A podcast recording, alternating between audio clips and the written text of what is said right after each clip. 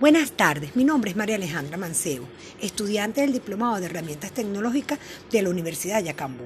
Como abogada y coordinadora de Ciencias Jurídicas y Política de posgrado de esta casa de estudio, quiero conversarles sobre un tema sumamente importante que guarda relación con la violación de derechos humanos, la corrupción, pero estudiada, fundada y analizada desde el punto de vista de la ética pública.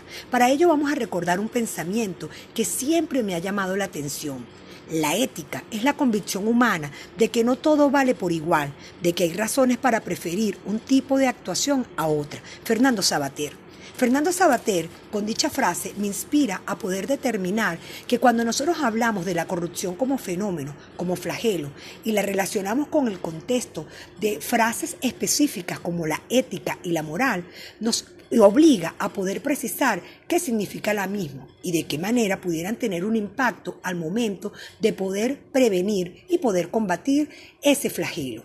La frase del contexto de la ética guarda relación con su palabra griega ethos, que significa costumbre, hábito o manera de actuar. Si esa ética la relacionamos con moral, que según la Real Academia guarda relación con su palabra ethos, que es un conjunto de rasgos o comportamientos conforme a la identidad de una persona, podemos visualizar que ambas van en conjunto con la vida y el estilo individual, colectivo de una persona y que en definitiva le permite reflexionar sobre su comportamiento. En ese orden de ideas nosotros podemos visualizar de que la ética es un hecho real, pero un hecho real que se encuentra en la mente de muchas personas y que va a guardar relación o se armoniza con el conjunto de normas, de principios y razones con que el individuo actúa es decir, el buen vivir de un ciudadano, que de acuerdo a su libre arbitrio y de forma responsable pudieran actuar conforme al contexto de esas necesidades humanas. Es así como el habitar bien significa cuidar el entorno y tomar opciones posibles que vayan en función del colectivo social. En ese orden de ideas podemos entonces visualizar que si ética guarda relación con lo malo y lo bueno, con lo correcto y lo incorrecto, habría que definirlo con el desarrollo de la moral. Y es así como la moral proviene de su palabra griega moris, que significa usos o costumbres, y que no es más que el conjunto de valores, costumbres que dirigen el actuar de una persona conforme a las acciones, distinguirlas entre lo bueno y lo malo es que la moral es un hecho real que encontramos en toda sociedad y que se refiere a las acciones de carácter de las personas que comprenden pautas y valores, mientras que la ética consiste en tomar conciencia de la racionalidad que hay en el obrar. ¿Es bueno o malo? Me lo indica la moral. ¿Es bueno o malo? ¿Por qué es bueno o malo? Me lo indica la ética.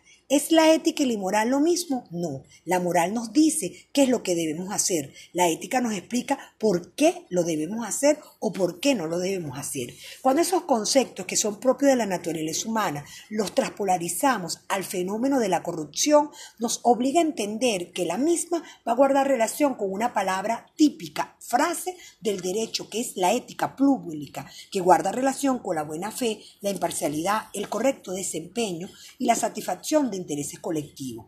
Cuando hablamos entonces de esa ética pública, inmediatamente nos vamos a ubicar en el contexto de qué significa esa figura de la ética. La ética se refiere a una disposición interna para quien desempeña una función pública que debe ser cumplida de forma cabal conforme a la Constitución, tomando como norte la eficiencia, la eficacia, la integridad, la transparencia en orientación al bien público. Es decir, que la ética pública implica que todos los servidores públicos cualquiera que sea su vinculación, por cargo popular, por designación, por concurso directo, por contratación, inclusive haciendo hasta una suplencia, deben tener un comportamiento ético para poder evitar la responsabilidad civil, penal y administrativa y poder evitar incurrir en el contexto de corrupción. Esa corrupción que viene dada cuando el funcionario actúa abusando de funciones con poca responsabilidad, violentando de manera defectuosa sus deberes e incentivando de manera anormal el desarrollo de su comportamiento. En definitiva, la corrupción no es un problema en sí mismo, sino que es una expresión en que algo anda mal. ¿Y qué es lo que anda mal cuando hay corrupción en un país? Lo que anda mal es la ética y la moral. Por eso damos la figura de la importancia y el realce a la ética pública en la función pública de todos los ciudadanos. Muchísimas gracias.